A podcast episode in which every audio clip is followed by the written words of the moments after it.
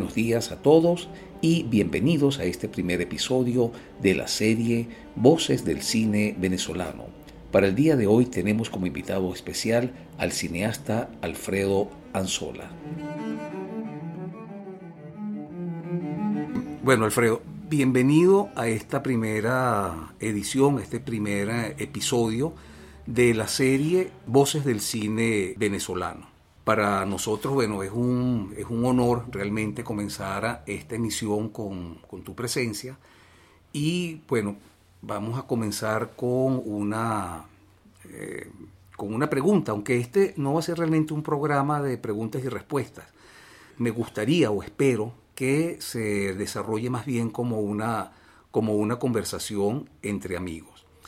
Pero vamos a colocarnos en un, en un escenario imaginario, vamos a a suponer, a imaginar que estamos en un pueblito en Galicia, en México, frente a un grupo de personas que no te conoce, que nunca ha escuchado hablar de, Alfredo Anzola. Y en ese escenario, ¿cómo te presentarías tú? ¿Cómo me presentaría yo? Bueno, muchas gracias por todo tu elogio, primero que nada. Cúnchale, esa me la pusiste muy difícil. Me presentaré diciendo, bueno, mucho gusto, yo soy Alfredo Anzola, un cineasta venezolano que he hecho unas cuantas películas y entonces les diría que quieren saber ustedes. Está bien. Bueno, vamos a comenzar por el comienzo. Yo quisiera eh, aprovechar este, este encuentro, Alfredo, para hacer como un, un recorrido biográfico. Vamos a comenzar como siempre se comienza en estos casos por, por la infancia. Eres hijo único. Soy hijo único, sí. Okay. ¿De qué manera te marcó eso? Es muy difícil saberlo porque no conozco la opción B, pero obviamente soy hijo único, tuve la atención de mis padres muy especial, y lo cual me hace una persona más bien solitaria en líneas generales. Me encanta la gente, pero no me gustan los bululú. Eh, me, me gusta relacionarme con las personas de uno por uno. O sea, a mí me cuesta mucho reunirme con dos personas, sino con uno es fantástico. Yo creo que eso puede tener que ver con, con esa infancia solitaria, pero no como una cosa trágica, sino solitaria porque era solitaria simplemente. En esa infancia pudieras decir que eras un niño lector, que eras un niño que le gustaba la televisión, que era un niño que le gustaba el cine. Bueno, en mi infancia más infantil no había televisión. Yo me acuerdo cuando la televisión llegó, mi papá, que era un tipo que siempre estaba en la, en la pomada, apareció un buen día con un televisor en la casa y lo prendió y salió en la señal esa que tiene un indio y unas rayitas y unas cosas que todavía estaban haciendo las pruebas del, del Canal 5 creo que era en ese momento. Creo que leía, creo que me gustaba leer porque he leído bastantes libros, o sea que yo creo que eso fue una cosa buena que me pasó. No fue que leyera tanto tampoco, que fuera un niño que me la pasaba leyendo, ¿no? Pero sí leía y después veía televisión y por supuesto me encantaba ir al cine. O sea, era normal ir al cine, que fuera con, con mi papá al cine, en la infancia, ¿no? Después empecé a ir al cine solo con mis amigos. Y el cine siempre me, bueno, me, fascinó, me gustó mucho. No, no, no sabía que eso que iba, que iba, a parar aquí, pero era un, y sigo siendo un veedor de películas. Creo que eso lo que más me gusta más que hacer películas, es ver películas. Eso es una cosa maravillosa. De las cosas que leías en la infancia, ¿recuerdas alguna lectura en especial? No. ¿Sabe que me he puesto a pensar en eso? Yo sé que leí cosas. Claro, si me pongo a buscar los libros y tal, podría reconstruirlo, pero no es que recuerde alguna lectura en especial. Y después había el colegio, entonces tenía que estudiar porque yo estudié con los curas de subita y ahí lo ponían a uno a estudiar en serio. Entonces todos los días tenía que llegar a hacer tareas, leer cosas. Supongo que parte de la lectura también tiene que venir de ahí, ¿no? De la infancia no recuerdo libros especialmente. ¿De las películas? ¿Qué tipo de películas te, te llamaban más la atención? Bueno, evidentemente íbamos a ver muchas películas de Walt Disney, ¿no? Que por supuesto me gustaban mucho de chiquito. De la primera película que tengo un recuerdo así más o menos impactante es de los tiempos modernos de Chaplin. Esa película creo que me marcó, dije, concha, el cine como instrumento para decir cosas sobre la sociedad. Y eso me, bueno, me ha marcado toda la vida. Yo hago películas para eso, para decir cosas de la sociedad. Entonces, bueno, nada, quise hacer películas para... Entonces, hay una larga historia que tiene que ver entonces, pero tengo que salirme de la infancia, pues, que fue cuando fui para la universidad, esa cosa de la vida. Yo me gradué y yo quería estudiar o filosofía o física, pero entonces fui cobarde y estudié ingeniería, que era un poquito de filosofía y un poquito de física. Y estudié y cuando estaba empezando el tercer año de ingeniería se me metió en la cabeza que iba a estudiar sociología y terminé fue siendo sociólogo. Y durante ese tiempo fue que fui pensando que el cine podía servir para, para expresarse, para hablar sobre la sociedad en ese tiempo fue el, primer festival de cine documental de Mérida y eso me llamó mucho la atención. Era un poco de cine de cabezas calientes de, Latinoamérica y eran películas de, denuncia, pues, por describirlas en, poquitas palabras. Y bueno, por otro lado, de sociólogo yo tenía una, una carrera interesante y podía haber tenido una carrera de docente, o sea, yo de hecho, di clase en la universidad en algún momento, pero después lo dejé. Pero entonces lo que pensé es, yo no quiero escribir unos libros para que los vean cuatro gatos sin despreciar eso, eso, eso es una maravilla que eso suceda. Pero yo quiero hacer cosas para que la vea más gente. Y entonces el cine, dije, esto es, el cine. Pero entonces hay que hacer un cine que sea atractivo, que sea agradable, que el público quiera ir, pues porque si hago un cine que nadie quiere ir a ver, tampoco, tampoco estoy logrando mi objetivo. Así fue que llegué a, hacer las películas que he hecho. Tu primer contacto con el cine como realizador ocurre en la universidad, cuando estás haciendo estudios de sociología en la universidad. Sí. No, no antes. No, no antes. Ok. O sea que en esa, en esa relación que tienes con el cine, una relación intensa, no influyó para nada el hecho de que tú hayas sido el hijo de tu papá. Bueno, claro que tiene que haber influido el, el hecho de que fuera el hijo de mi papá. A ver, eh, eh, Eso de ser hijo de una celebridad, entre comillas, no deja de ser un problema, ¿no? Especialmente cuando uno decide hacer una cosa que cuando yo empecé a hacer películas yo no tenía mucha conciencia de que mi papá era un pionero del cine nacional. No tenía mucha, no, no tenía ninguna. Yo sabía que él había hecho una película, pero no era una cosa que me, que me preocupaba. O sea, para, o sea, para él era mi papá, simplemente un señor que yo quería mucho y que vivía conmigo. En mi casa siempre hubo una cámara, papá filmaba así si hacíamos un viaje o pues, le encantaba filmar cosas y alguna vez me imagino que filmaba mi cumpleaños y cosas así. Pero era una cámara que estaba ahí, era como la cosa más normal del mundo. En esa época también se estilaba que la gente pudiese tener una cámara en la casa, ¿no? Entonces no, no era tampoco algo tan estrambótico. No sé, un día empecé a hacer, la primera película que hice las hice, es más, en este mismo lugar donde estamos sentados, que había un corcho ahí con fotos pegadas con una grapa y con, y con una cámara de cuerda, con una Bolex, y, y editada a mano un corotico que tenía siempre editada, que era de papá, donde él editaba sus películas. O sea, dos, dos, dos, dos enrolladoras y una pantallita en el medio, pues una, estaban pegadas en una tablita. ¿En este mismo cuarto? En este cuarto, Bueno, en este cuarto no estaba la, la tablita, estaba allá abajo, pero entonces hice unas películas, pero que eran para, perdón, eran para mí. Hice Persiana. Persiana una película loca pila con Gustavo Michelena, subiendo y bajando por una escalera, cosas así, pero eran cosas, e, eran para mí realmente existen, este, están en la Cinemateca Nacional, he tratado por todos los medios de que me den alguna forma de copia, pero no, no tengo copias, porque todo lo que era película, todo lo que era material cinematográfico de cine, cine, se lo di a resguardo a la Cinemateca Nacional hace muchos años. ¿Todavía estamos muy lejos de cómo la desesperación toma el poder? ¿O, o cómo la desesperación toma el poder? Entonces es una película que ya pretende ser más pública, es en la universidad, la, la, la la renovación académica de la cual casi nadie sabe ahora, pero fue una cosa bien importante que tambaleó las universidades en el país, empezó en la Escuela de Sociología y empezó con la toma de la Escuela de Sociología. Lo que hice fue tomar fotos. Ese día yo no, no andaba con plan de hacer películas. Tomé fotos de, la, de la toma de la Escuela de Sociología y con esas fotos filmé cómo la desesperación toma el poder filmando la foto, pues en la, cartelera en cuestión. ¿Quiénes te acompañaron ahí en esa película? Creo que nadie. ¿Estabas tú solo? Sí, sí, sí, yo estaba con mi cámara porque yo a mí me gustaba tomar fotos y andaba con una cámara siempre y todo. Y ese día, pues, bueno, sucedió eso y tomé un montón de fotos. Y luego esas fotos se convirtieron en una película.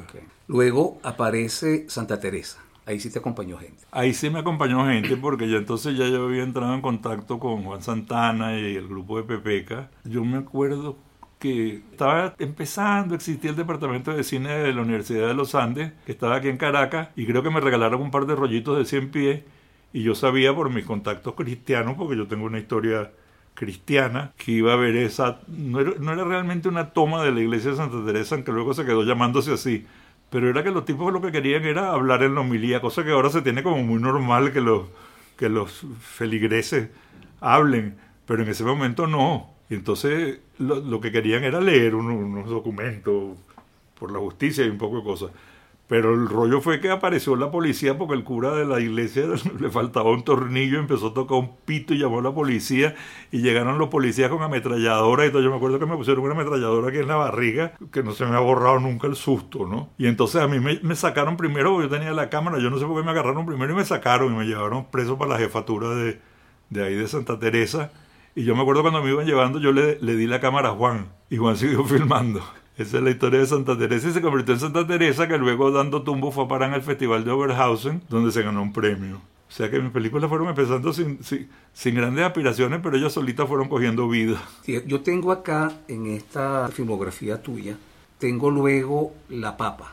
Es que en, en este momento no me acuerdo muy bien quiénes eran, pero yo tenía relación con las cooperativas por mi relación con Luis Delgado, que ha sido de toda la vida, y por eso he hecho tantas películas sobre cooperativismo y economía solidaria. Y entonces había un grupo de, de, agricultores de papas que estaban en el Junquito, que habían traído sus papas porque querían venderlas a un precio razonable y estaban ahí reunidos en el Junquito.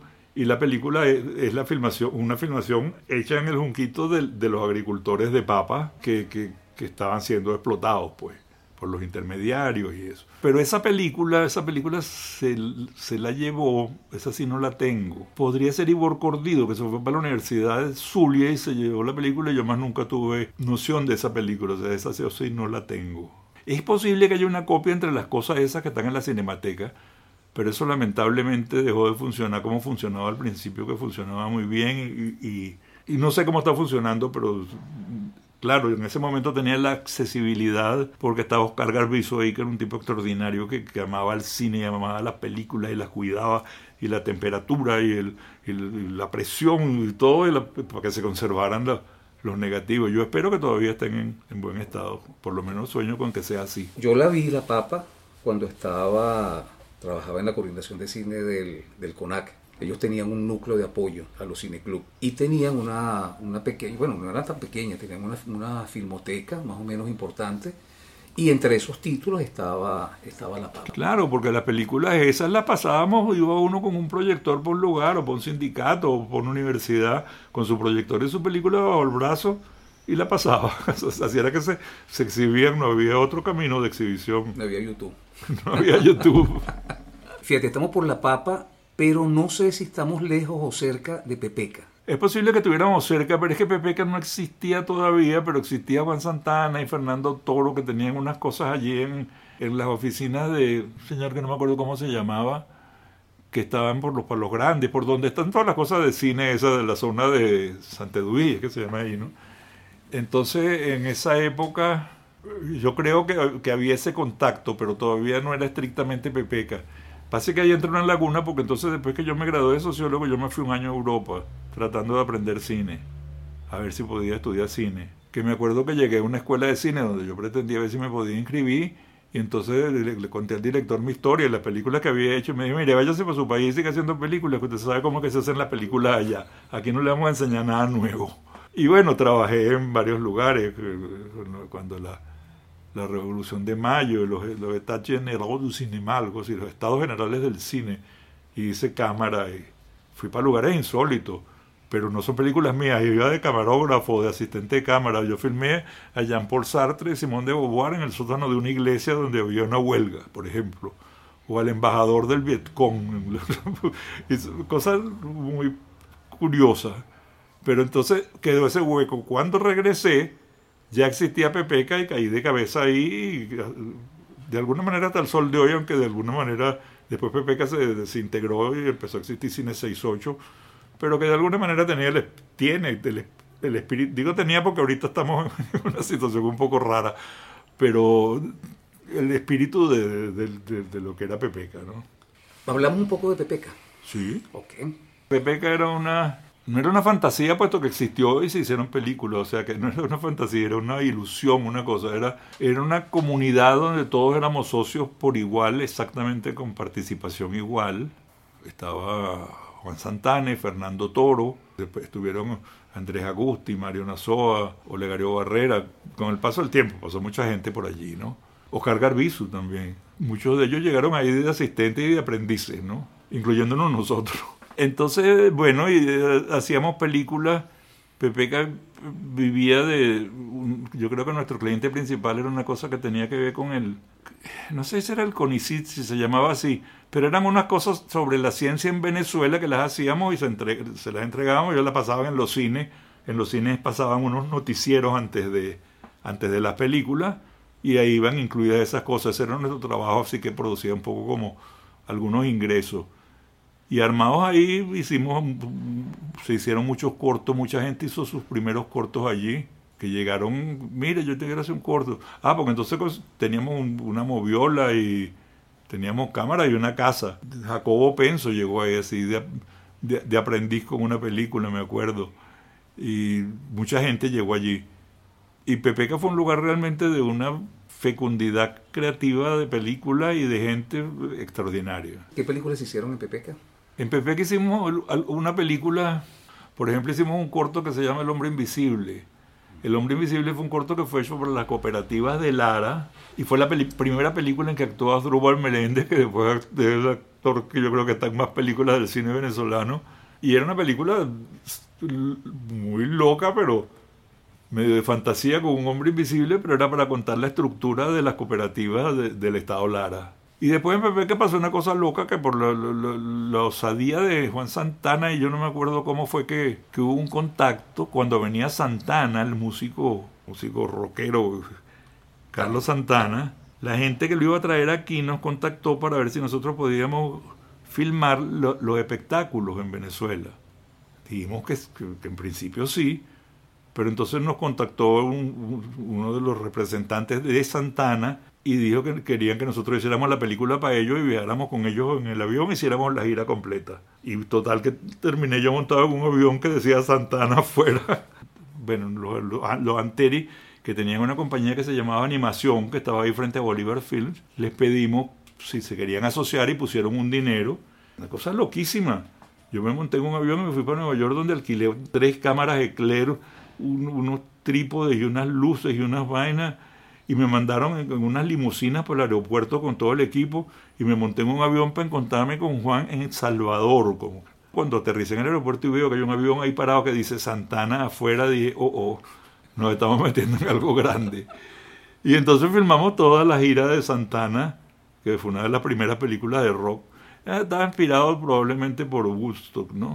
Y hicimos esa película que fue un largo, que, a mí me parece que además es estupendo. Pero es una película básicamente de conciertos, de puro rock. Ah, estaba Curven el Roble ahí también. Mario no era sonidista todavía, que era el que hacía el sonido. que era Mario sonidista. No, Curven y inventamos un método de sincronización con las cámaras. Lo que hacía, éramos que, lo que hacía era que yo inventé un aparato que me lo hicieron en, Nueva York, en el lugar donde estábamos alquilando los equipos, que era una cajita con un bombillo que interrumpía el tono piloto del grabador Nagra, que es un tono que es lo que se permitía sincronizar después las películas. Entonces interrumpía el tono él hacía una y todos arrancábamos las cámaras al mismo tiempo filmándolo a él para tener el bombillito y simplemente teníamos que rodar el rollo completo de 400 pies sin parar para que después eso se pudiera sincronizar todo. Y filmamos una canción o la siguiente, lo que, lo que duraran esos 400 pies, que creo si no recuerdo mal eran algo así como 11 minutos. La gente de Santana tenía que participar pagando la edición, que había que ir a hacer en Nueva York, eso les iba a costar hotel y cosas. Total que entonces compraron la KEM, que es una mesa de edición súper poderosa, que fue nuestro caballito de batalla por muchos años y llévense esa broma porque, y váyanse a editar su película para Caracas. Entonces ya teniendo eso, después de eso se filmó Fiebre, que la dirigió Juan Santana, y después decimos, se solicita muchacha de buena presencia y motorizada con moto propia, que fue mi primer largometraje propiamente dicho. Aunque como éramos ultras comunitarios y comunales, en los créditos de Fiebre y de Santana aparezco como director también, pero, pero era porque todos, todos éramos directores. Y entonces, bueno, de ahí salió Se solicita muchacha buena presencia y motorizada con moto propia. Ok. Hay un capítulo o un episodio que me gustaría que nos conversaras un poco. Y son de unas pasantías que estuviste con Baida. Sí. Ok, ¿Nos, puede- ¿nos puedes hablar un poco sobre eso? Rodolfo Izaguirre, que era director de la Cinemateca, yo le había pedido que me hiciera una carta de presentación porque le había pasado lo- los cortos esos que no se pasaron en ninguna parte, después se los, se pasaron en la Cinemateca, lo cual siempre se lo agradeceré a Rodolfo porque y él me hizo una carta de presentación para la embajada de Polonia y yo me fui para Europa. Cuando estaba en Europa me llegó un telegrama que decía esto usted ha sido seleccionado por el señor Baida para hacer una pasantía en su película Vesele, La Boda. ¿Qué año? 71 debe haber sido. Ok, para ubicarnos, eso está después de San... No, antes de Santana. Eso- Antes del Hombre Invisible. Sí, sí, sí, sí, todo esto es antes. mucho antes de Acuérdate que todo. yo- Pepeca es después de este viaje. Ok, bro. ok. Entonces, bueno, fui Pero para... nos va a quedar un- el programa un poquito desordenado cronológicamente, pero... eh, bueno, no mi, importa. mi cabeza está así. Ajá, vaya. Ah, bueno, entonces nada, me fui para Polonia con aquel frío, me recogió un señor de la embajada de Venezuela, no sé cómo le avisaron. o- o- no, yo logré que aquí alguien que tenía relación con, con, la embajada avisara. Me fueron a buscar y me llevaron por una casa donde había una habitación reservada para mí, un cuarto en un, edificio. Y, y aquel frío. Y entonces, nada, fui, iba a los rodajes el primer día cuando llegué, me montaron, eh, me montó Baida en la camioneta con él y fuimos, pero resulta que Baida hablaba perfectamente bien polaco y alemán, no sé si ruso también, y yo lo que hablaba era español, inglés y, algo de francés.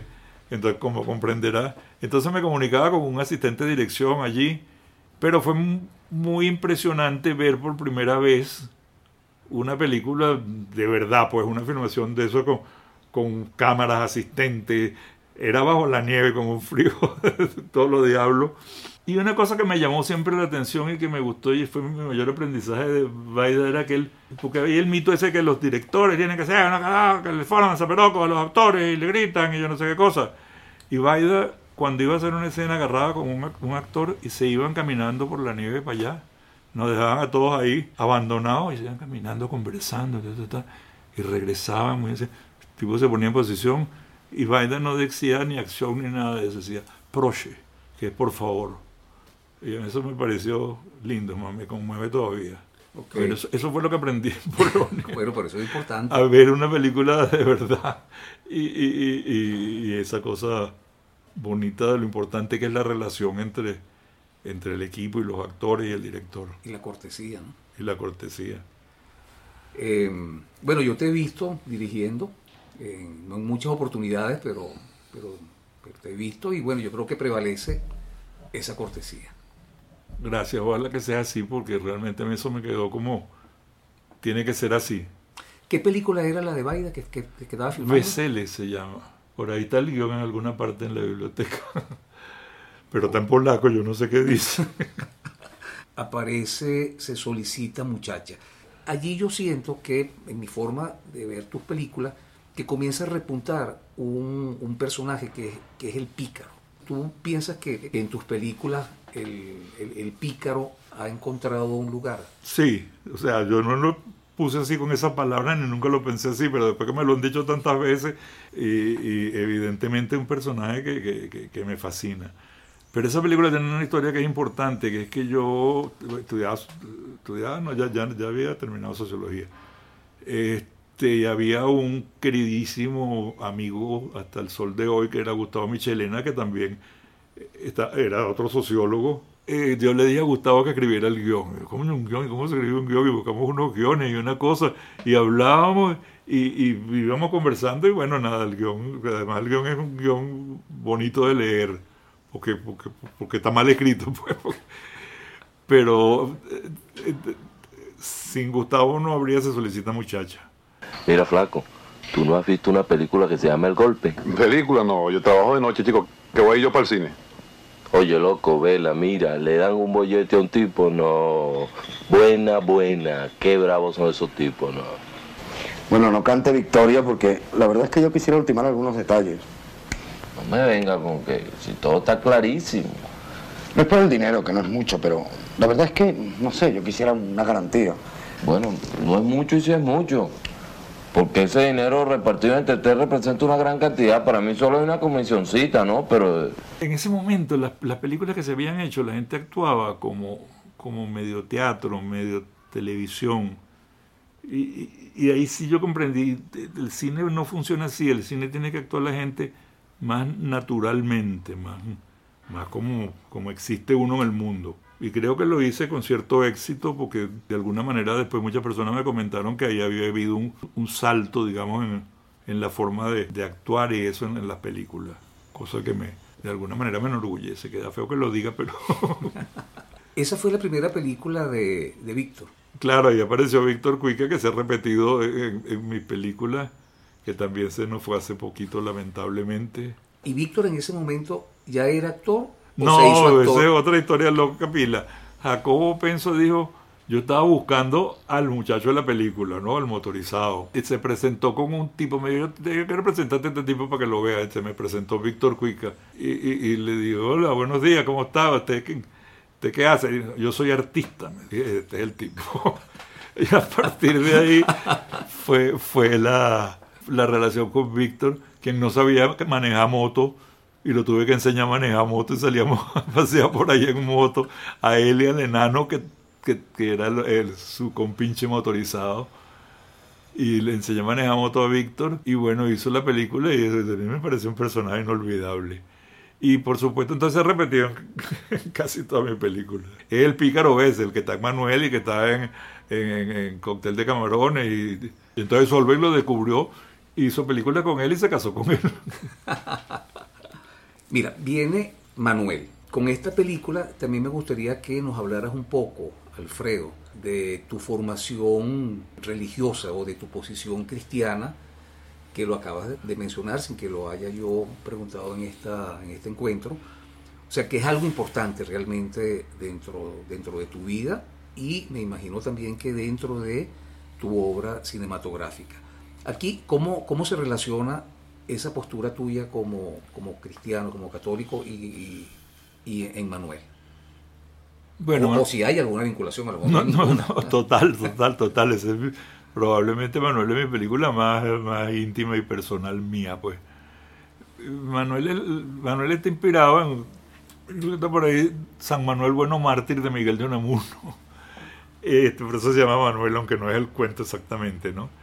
Esta también la escribió Gustavo, con quien nos fuimos para Piritu, que fue donde la filmamos. Pero era, era mi necesidad de contar un cuento de un cura y de un cristianismo que yo sentía más cercano, que es lo que le pasa a Manuel, que se vincula con la cooperativa del pueblo, le habla a la gente no de un Dios extraño ahí, sino que es la relación entre la gente.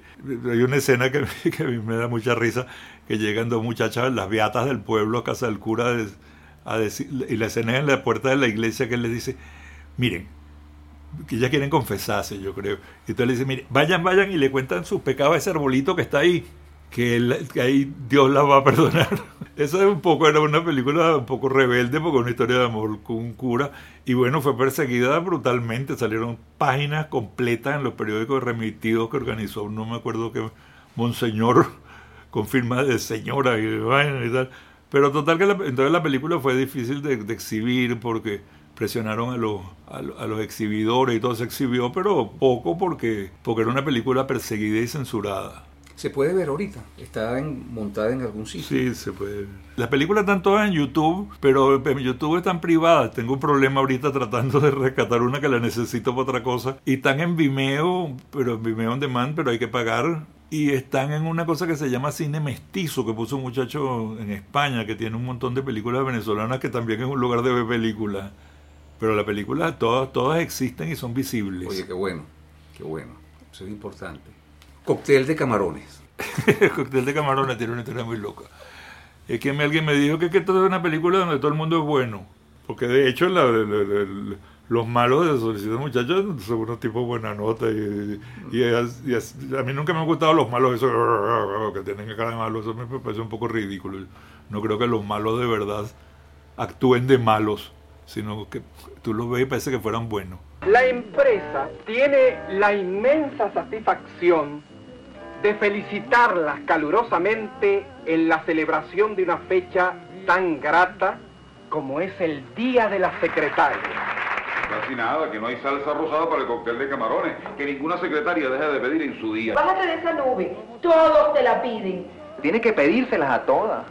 agradece. La que no te la da, te lo agradece para toda la vida. Cóctel de camarones, yo hice es una película en que todos fueran malos. Pero el todos fueran malos quiere decir que es un, es un día en que los, todos los, los- los jefes llevan a la secretaria con inten- intenciones dudosas a un restaurante y todo eso. Pero como pasa tanto tiempo entre, que uno hace el guion y rueda la película, como pasaron como dos años, yo al final yo lo quería mucho todo cuando se rodó la película. Así evolucionó Cóctel de Camarones. Pero pretende, pretende ser una crítica a ese poder de los jefes sobre la secretaria y, a la ambición de todo el mundo, a la ambición del, del dueño del restaurante. Claro, no te voy a contar la película que ahorita, ¿no? Pero si la has visto, es una historia donde hay un, crimen y entonces esconden al muerto en la nevera del restaurante porque es un día que se hace mucha plata porque va mucha gente. Y es una historia donde vuelven a aparecer entonces el cocinero y la muchacha, el, el- parquero y la muchacha de, la caja que son inocentes de todo este mal. Y, y, termina cuando ellos se van en un autobús. Y el parquero se da cuenta que tiene la caja, esa caja es tabaco donde están todas las llaves de todos los carros que habían parado en el restaurante y la tira por la ventana del, del autobús. Ahora, fíjate, todas estas películas, Alfredo, que creo que ya entramos en la etapa de, de Cine 68. Ah, no, hace tiempo estamos en Cine 68. Eh, ok. ¿Cómo fue esa, esa evolución de Pepeca a Cine 68? Bueno, Cine 68, se, Pepeca se acabó y yo hice una compañía que yo era prácticamente el único socio que se llamaba Cine 68 para poder tener una, una persona jurídica para, para firmar contrato, para, para- para abrir una cuenta de banco. Y alquilé una parte de una casa que quedaba ahí cerquita donde estaba la, casa anterior, donde estaba Pepeca. Total que bueno, me mudé para allá, pero entonces ¿quién circulaba alrededor de esa casa? La, gente de Pepeca.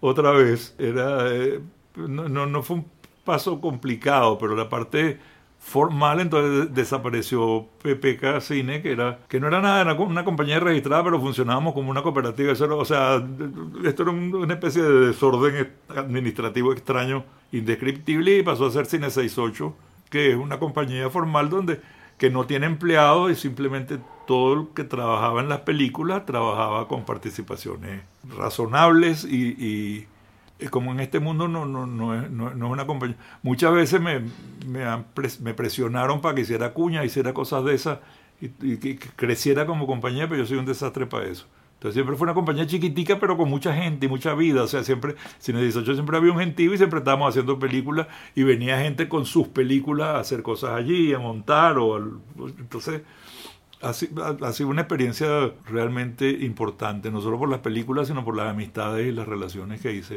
se, dieron. Claro, yo creo que eso es como lo más importante de Cine 68, pues que se genera casi como, como una especie de familia. Sí, sí, totalmente. Y ¿Pudieras hablar un poco de, de- de esas personas que, que, estaba- que estuvieron allí Es que- presentes durante mucho es que tiempo? nombrar- está Tenana, está... Es que nombrar a la persona, me suena- porque se me va a quedar mucha gente afuera, porque es mucho tiempo, ¿no?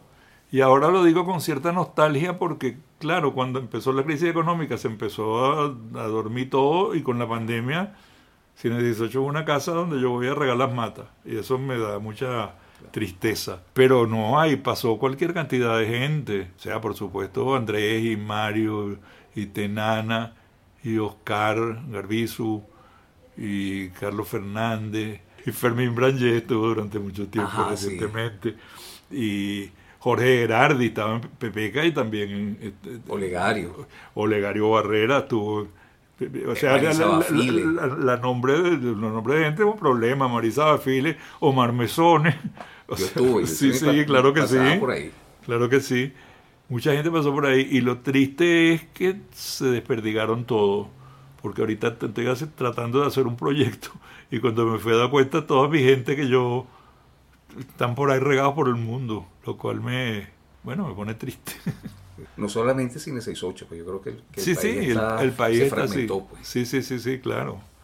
Eso es muy difícil, pero bueno, pero Cine 68 fue esa experiencia hasta el punto de que entonces ahí teníamos, por ejemplo, hicimos una larga serie de películas documentales de cinco minutos sobre economía solidaria para una cosa que se llamaba Foncofin, que era en la ¿cómo se llama? En la Cuarta República, una cosa que era financiamiento para empresas de economía solidaria, o sea, cooperativas y ese tipo de cosas. Y entonces Luis Delgado, que, quien he nombrado antes, estaba allí y nos pidió que hiciéramos películas sobre experiencias exitosas de economía solidaria por el país. Entonces hicieron como si 40 películas de esas. Más hicieron más de 40, pero hubo algunas que después nos dimos cuenta que eran trampa y que no eran tan solidarias como parecía y nunca las la, terminamos ni las estrenamos. Y Fonco Fien hacía que las pasaran por el, por el Canal 8, que era el canal del Estado. ¿no? Hicimos una película para la Fundación Polar, so- siempre sobre sus experiencias sociales, de- económicas, proyectos de desarrollo económico. Y bueno, y, así- y hicimos los largometrajes que hicimos. ¿no? Claro. Yo creo que también hay como una... Estoy seguro que dejé de nombrar muchísima gente que hubiera querido nombrar. Alexandra Medialdea también estuvo ahí. También, también. Y muchísimas de esas personas llegaron allí empezando, sin saber nada, y aprendieron ahí o aprendimos, fuimos aprendiendo juntos, o sea, pero pasó mucho tiempo. Este, eh, José Ernesto Martínez, de asistente de producción de, de, de- de Jorge Gerardi, yo nombré a Jorge, ¿verdad? Ah, Sí. Jorge, sí. Y, y en- en- haciendo películas de estas de, de economía solidaria. Fíjate, Alfredo, que también hay una constante, ya hablando más del aspecto técnico de, de- las películas. Trabajabas con en 16 milímetros, por ejemplo, que no era, la, la- no era el estándar de hacer cine en Venezuela, que era en 35 milímetros. Entonces, bueno, todo eso asumía ya alguna... eh, tenía un precio, pues, técnico. Cuando hacías una película en 35 milímetros, que se lleva más o menos el mismo esfuerzo que haberla hecho en, en 35, pero con unos costos totalmente diferentes. Sí. Eh, háblanos un poco de... Bueno, es que eso es todo parte de lo que hablábamos del espíritu ese de que las cosas hay que hacerlo juntos y todo eso. Mi- no, lo- un gran equipo nunca me ha gustado. A mí me parece espantoso un set, un tipo un- rascándose la barriga, porque un señor que está ahí esperando que le digan y ahora mueve el cable. Y ese es su trabajo, mover el cable. Entonces no. Entonces siempre hemos trabajado con gente y yo le he pedido a la gente siempre he trabajado con gente que están dispuestos a echarle pichón a todo. Y si hay que mover un cable, mover un cable o pasar una escoba porque se cayó una cosa, el protagonista puede agarrar su escoba y ayudar. Eso es, importante. Lo de filmar en 16 milímetros era porque era más manejable el, rodaje. Porque eso le agregaba un costo al final que era que había que ir para Estados Unidos a hacer un CRI, que era un Color Reversal Intermediate, que lo que es un negativo en 35 milímetros. Pero ahí se hacía la corrección de color y se hacía la mezcla en Estados Unidos y eso aumentaba, había un costo al final, pero te permitía hacer rodaje con más libertad en general, ¿no? ¿Cuál era la pregunta? Bueno, nada, que a mí me gusta filmar chiquito.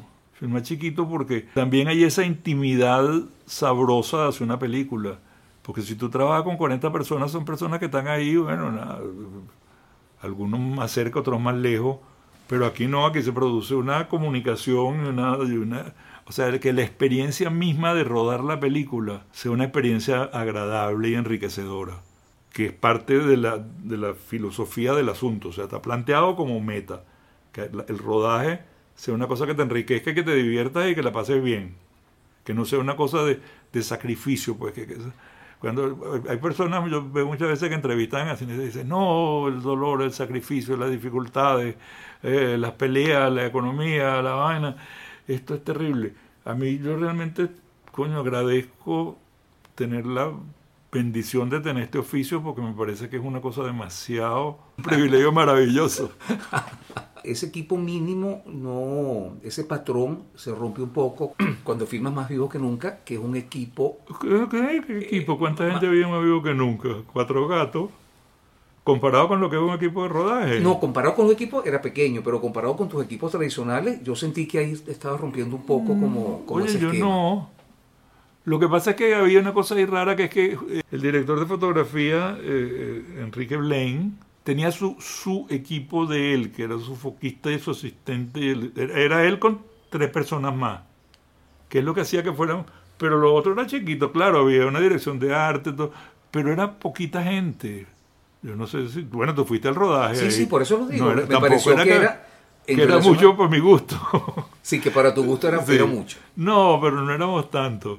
Y después nos fuimos cuatro gatos la última semana de viaje, nos fuimos, puse preso a todo el mundo y nos fuimos para un campamento en, en Acarigo, el campamento de la Llanada, y nos pasamos, el- toda la parte del viaje se filmó ahí cerca, y éramos un grupito pequeño con esa nota, filmábamos de las 6 de la mañana hasta las 2 de la tarde, sin parar, que eso es súper eficiente. Y a las 2 de la tarde parábamos y nos íbamos para la piscina del campamento a tomar una cerveza y hasta el día siguiente.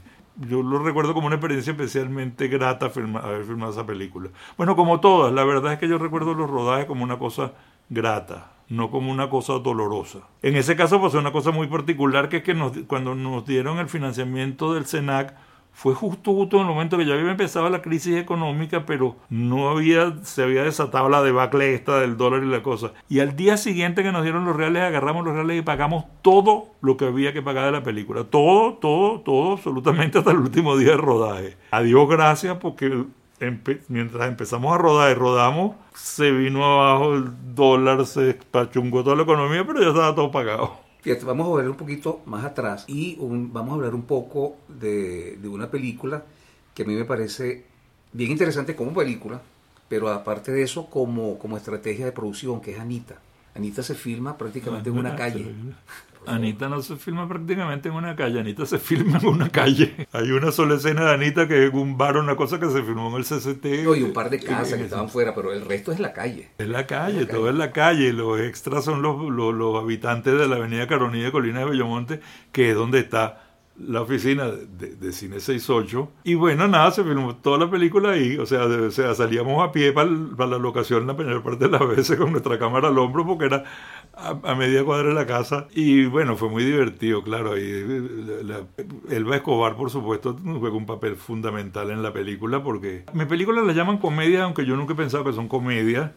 Pero si son una película, no sé, son películas simpáticas. Pero, pero no son películas, porque es que cuando se dicen comedias se piensa un poco en la Radio Rochelle carcajadas, y no son de carcajadas, son más bien de sonrisa. O sea, yo espero que mis películas generen sonrisa, no, no jajaja. Y entonces Elba tenía un poco de reticencia con el papel, decía, pero este, yo soy una actriz dramática, estoy echándole broma a Elba. Y lo hizo y lo hizo maravilloso, y una delicia de, la actuación de, de Elba pero fue siempre el esquema ese de hacer la película con poquito y gastar lo menos posible porque era lo que uno tenía, porque algunas tenían financiamiento y otras no. Algunas se hicieron con el repele de, otras cosas. O sea, Manuel se filmó con un poco casi con el repele de cóctel de camarones. Aunque no estoy seguro si ese es el orden correcto, pero, pero siempre fue así, pues, con lo que ¿Sabes? Cuando, cuando, alguna película, la película a veces producían algo de ingreso, no era ninguna cosa del otro mundo, pero para arrancar otra, yo soñaba, mi sueño era ser el Spielberg local. Y de alguna manera lo casi fui, pero claro, no trajeron tantas películas. Yo quería que llegaran otras películas de otros. Bueno, jugando a Spielberg creo que nace Pequeña Revancha, ¿no? Esa fue la que se hizo con el repele de, de Cóctel de Camarones, que cuando empezó a producir ingresos, Olegario Barrero introdujo ese guion en el Senac y se lo rechazaron. Pues casi que me indigné, le dije, ¿sabes cómo es la vaina? Yo voy a producir esta película. Y la agarré, claro, entonces pasó la cosa del grupo solidario las personas que firmaron pequeña revancha, ninguno cobró, todos nos asociamos, no cobramos ni una puya y la plata que teníamos fue para, para pagar alojamiento y comida. Y bueno, y, el material virgen y revelado y esas cosas. Nos fuimos a firmar para Jadacaquiva, ese pueblo, es un guion precioso de Olegario y, y Laura Antillano. Bueno, hicimos la película que la dirigió Olegario y hice la fotografía yo le echaba mucho, yo, me divertí mucho con Legario porque el pobre Legario, yo era el delegado sindical y el productor de la película, lo, tenía arrinconado. Apúrate ahí. Pero Legario es estupendo y esa película es una película deliciosa y preciosa. Sin duda. Y por supuesto, pasa es que se me van ahí nombres y no quiero, pero Tate Nana, Gustavo Rosario, Jorge, Mario y Carlos Briseño, Cacho, y, ay, seguramente no estoy nombrando a alguien, me perdona quien sea que no estoy nombrando. Pero es que todo se me olvida, no se me olvida, sino que me vienen poco a poco los recuerdos. Pero es una película extraordinaria, Pequeña Revancha. Ganó Mérida, ¿no? Esa película ganó todo, esa película, además es una de las pocas películas que ha producido algo de dinero porque, y a todo el mundo se le pagaron sus participaciones porque se vendió mucho en Europa, se vendió mucho en Europa por alguna razón en el festival de, de Gifoni, creo que se llamaba, era un festival de cine infantil en Italia donde le invitaron. Yo fui al festival y en ese festival estaba una señora que era la jefa del departamento de cine infantil, yo no sé qué cosa de, de, Alemania y una cosa de, la, de las iglesias evangélicas de Alemania. Y, total que se enamoró de la película y estableció contacto y entonces la compraron en un montón de países por, poquito en cada lugar, pero se vendió en muchos lugares. Tengo una pregunta casi retórica. ¿Cómo ves el cine venezolano ahorita, si es que lo ves? Bueno, hay dos cosas. Yo religiosamente vi durante muchísimos años de mi vida cualquier película venezolana que se estrenara. Yo estaba ahí en el cine pagando mi entrada. Después, en los últimos tiempos, empezó a disminuir un poco mi idea al cine porque, porque tenía unos morochos aquí en mi casa. Entonces, los últimos 20 años fue más difícil, pero siempre seguía yendo al cine y vi menos películas venezolanas. Pero últimamente, después de la crisis, la pandemia y la cosa, prácticamente no he visto nada, casi nada. Entonces, cosa que me da pena, pena en el sentido de vergüenza y pena en el sentido de tristeza, porque a mí me gustan las películas venezolanas, me gusta verlas, pues. Algunas no son como las que yo hubiera querido hacer, pero, pero entonces, hablarte sobre el cine venezolano ahorita me es muy difícil. Hasta el punto que este proyecto que quiero empezar ahora, una de las cosas que me tiene enredado es que yo no sé quiénes hacen películas, dónde están, cómo las hacen. Más el salto tecnológico brutal, que es que no es que, no es que se empezó a hacer video, o se, sino que es que nada, las cámaras son distintas, todo, todo, todo, es distinto, el, sistema de, de, producción, de rodaje, la tecnología es, es nueva. Pero hacerte como futuro del cine venezolano, no, no, no, no estaría hablando sandeces porque no tengo una, no tengo una imagen. Con toda esa tecnología, que hay ahorita. O sea, que prácticamente un celular, un buen celular, o sea, un iPhone, por ejemplo, que tiene una imagen extraordinaria, se han hecho películas con, celulares. O sea, ¿Crees que eso le, ha hecho bien al cine o, o, no? Había una manera distinta de filmar antes. antes ah, no, claro que le he hecho... la, la, cámara tenías que pensarlo. No, lo que pasa es, es como todo. Mira, cuando empezó, cuando salieron la, los primeros sintetizadores y cosas de esas de música, ¿no? La música era una cosa complicadísima para que alguien hiciera un disco y una cosa. Y entonces todo el mundo empezó a hacer discos, cualquiera podía hacer un disco en su casa con un, teclado que tenía que le dice ahora toca el cello y ahora toca el tambor y ahora toca... Y entonces empezaron a salir millones de porquerías, pero también más cosas buenas. Y es chévere la democratización de, de, de cualquier cosa. O sea, de hecho a mí me parece chévere que todo el mundo haga cine, pues.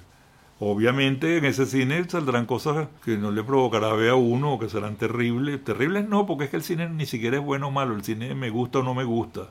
Pero todo el mundo puede hacer una película.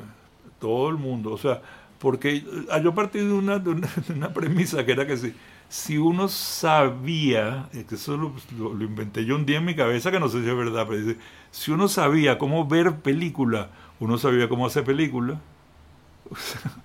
si, tú podías entender, decía, bueno, yo sabía lo que tengo que hacer, lo que pongo la cámara aquí, pongo la cámara allá, corto.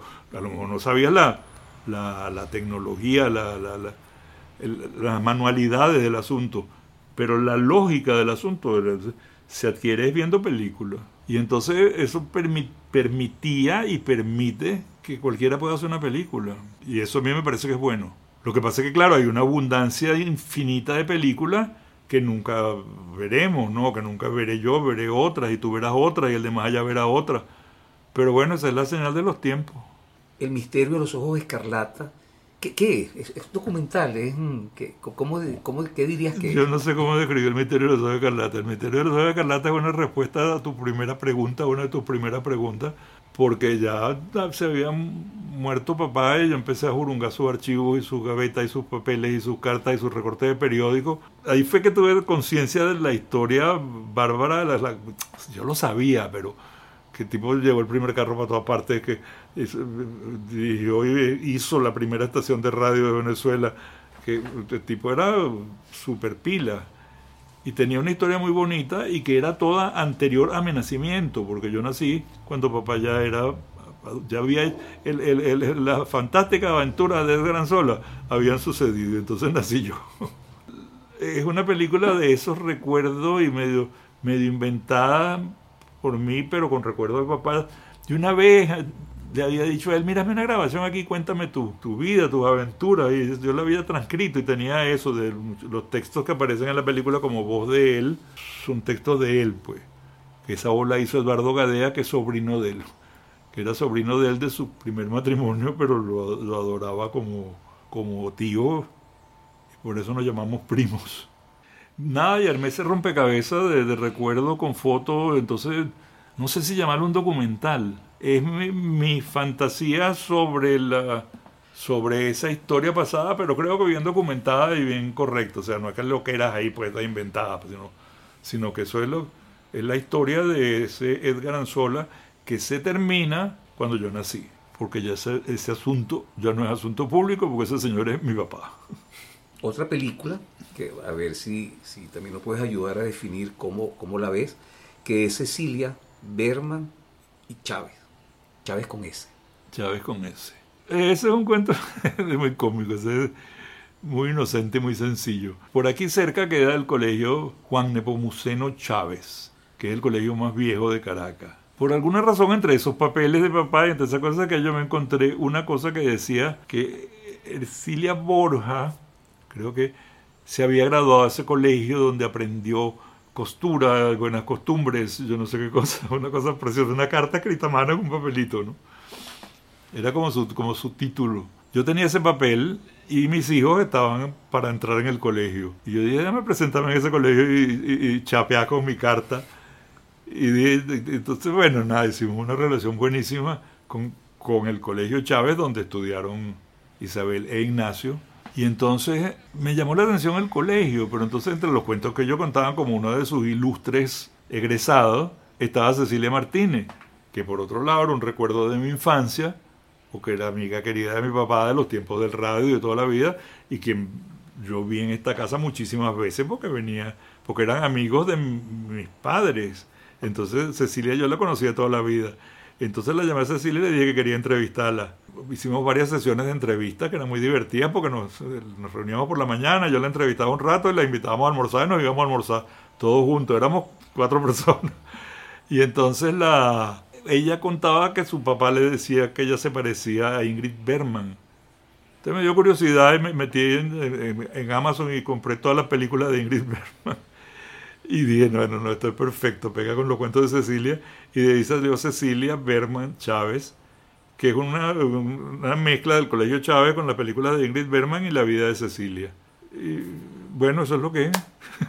no, hay, no hay nada oculto. Mencionaste a a tus hijos, a los morochos? ¿Cómo impactan ellos tu, tu vida? Impactan mi vida porque, porque, bueno, porque se centró en ellos y yo que había vivido toda mi vida solo, pues toda, una buena parte de mi vida solo, entonces, bueno, nada, montar una casa, venirse a esta casa, mi mamá estaba viva, pero cuando resultó que eran morochos, bueno, nada, nos vinimos a vivir para acá y la vida fue dedicada a ellos esos años, pero tampoco paré de hacer películas, porque en ese tiempo se hicieron documentales y se, y se hizo 1888, la de Julio Verne, y se hizo, se hicieron varias, pues. Pero nada, eso es muy íntimo y complicado, como, como impactan los hijos la vida, lo impactan de tantas maneras y uno no, ni siquiera sabe cuáles son. ¿Y ellos en relación contigo, que tienen un papá cineasta. No, Isabel se ha ido por, mentira, pero Isabel es fotógrafo. Isabel está en España luchando por la vida, trabajando y estudiando, estudiando fotografía.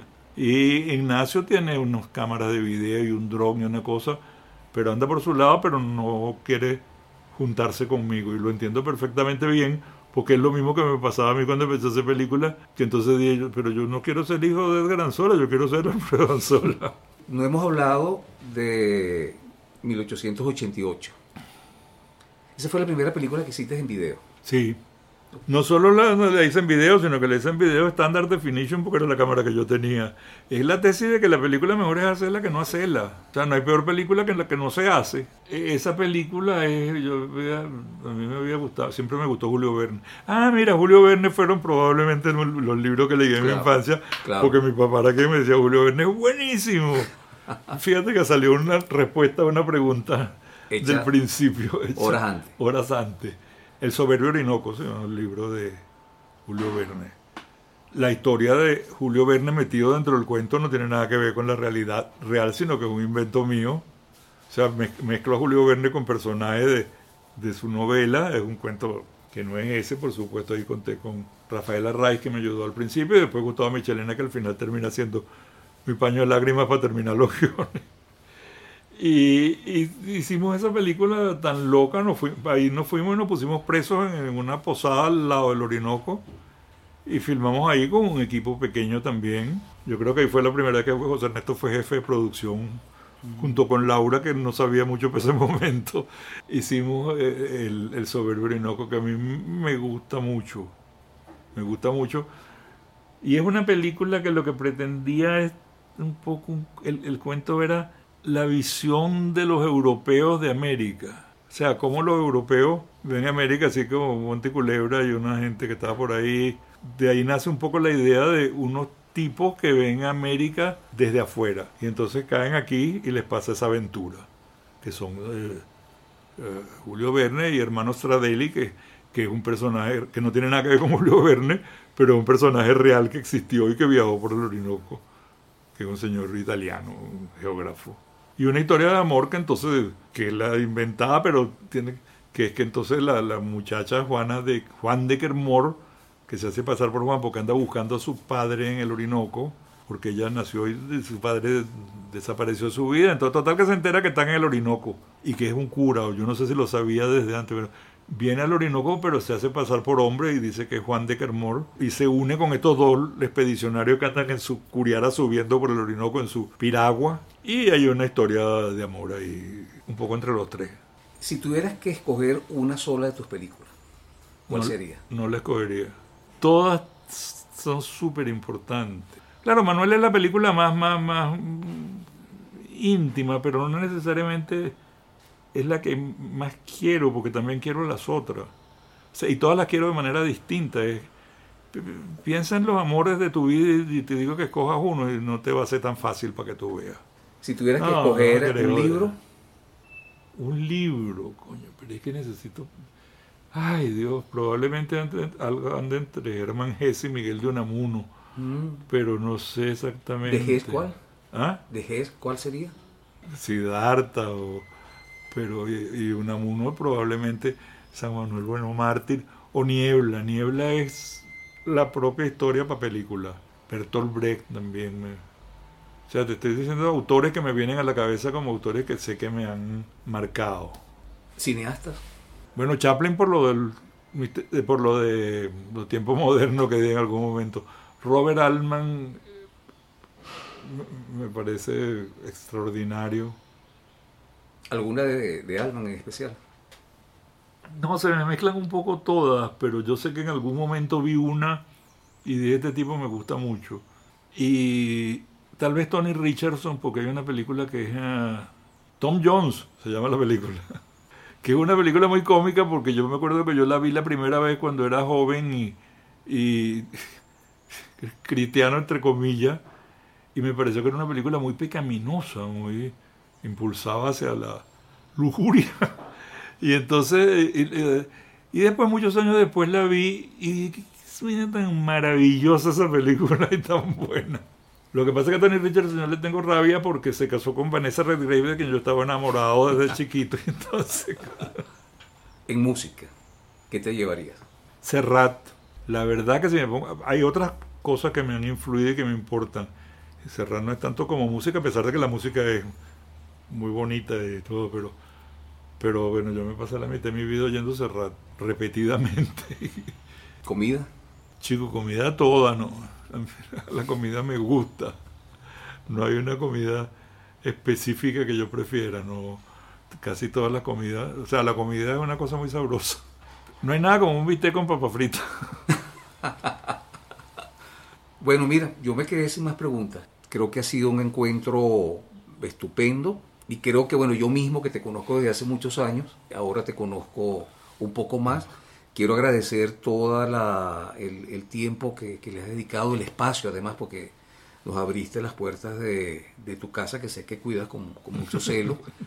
Y bueno, le da un carácter, le ha dado un carácter eh, significativo, histórico a este, primera, este primer episodio de Voces del Cine Venezolano, porque estamos eh, haciendo esta grabación en tu casa de infancia. Entonces, bueno, muchas de las preguntas y de las cosas que tú nos has contado tienen que ver con este espacio en el que nos encontramos en este momento. Así que agradecido. Gracias a ti.